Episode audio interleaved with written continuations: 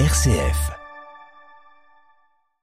Et nous retrouvons euh, Raphaël Delacroix pour sa carte blanche euh, ce soir. Euh, Raphaël, vous avez souhaité évoquer cet anniversaire, le mariage pour tous, qui vient de souffler ses dix bougies, et c'est donc l'occasion de revenir sur cette question de société qui a beaucoup divisé à l'époque, mais plus beaucoup aujourd'hui. En effet, Thomas, c'est le miracle des questions dites sociétales. Ce qui est interdit devient possible à de très strictes conditions, lesquelles, au fil du temps, deviennent possibles tout court, jusqu'à ce que l'interdit devienne même une bonne chose, tellement bonne qu'on se demande comment on a pu s'y opposer. C'est une morale évolutive.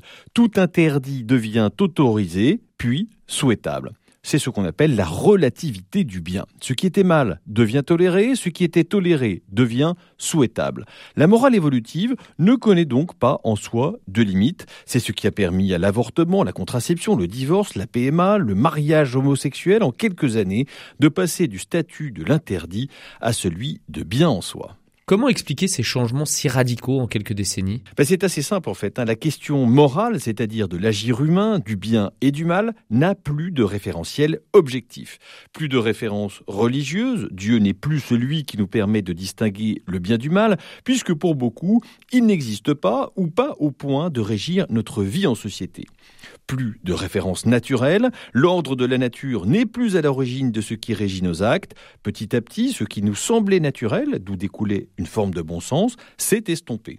La protection de l'enfant à naître, la fidélité dans le mariage, la famille composée d'un homme et d'une femme, tout cela semblait évident pendant des siècles. En se coupant de ce que la nature est, y compris sur le plan biologique, on se coupe d'une référence objective. C'est d'ailleurs assez troublant, hein, dans une société obsédée par le respect de la nature et de l'écologie, de constater à quel point, sur la question de l'agir humain, la référence à la nature disparaît soudainement au profit du respect du choix individuel. Ce glissement d'une morale fondée sur une référence objective et naturelle vers une morale à géométrie variable en fonction des désirs des uns et des autres, validée par une majorité démocratique, s'affranchit de toute limite. On peut donc légitimement penser que quand deux hommes mariés réclameront le droit d'être pères, y compris biologiquement, la GPA suivra exactement le même cheminement. Il suffit de réclamer un droit à l'égalité d'une part, d'une majorité parlementaire d'autre part,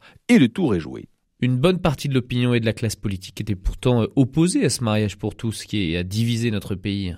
Oui, mais vous avez vu, hein, comme tout cela varie comme le vent. Darmanin, Pécresse, Ciotti, Boyer, Béchu et tant d'autres ont laissé leurs convictions s'envoler comme des feuilles mortes. Certains sont restés courageux, mais la plupart n'a pas de corpus idéologique fort, fondé sur des convictions que le temps ou les circonstances ne pourront pas changer. Et bizarrement, c'est sur ces questions fondamentales qu'ils sont propices à changer d'avis, ravis de nous rappeler que seuls les imbéciles n'en changent pas sur des sujets d'ordre économique ou social, ils vous expliqueront le contraire, qu'ils sont restés parfaitement fidèles à leurs convictions, droits dans leurs bottes. N'est-ce pas cette constance que les électeurs attendent de leurs responsables politiques?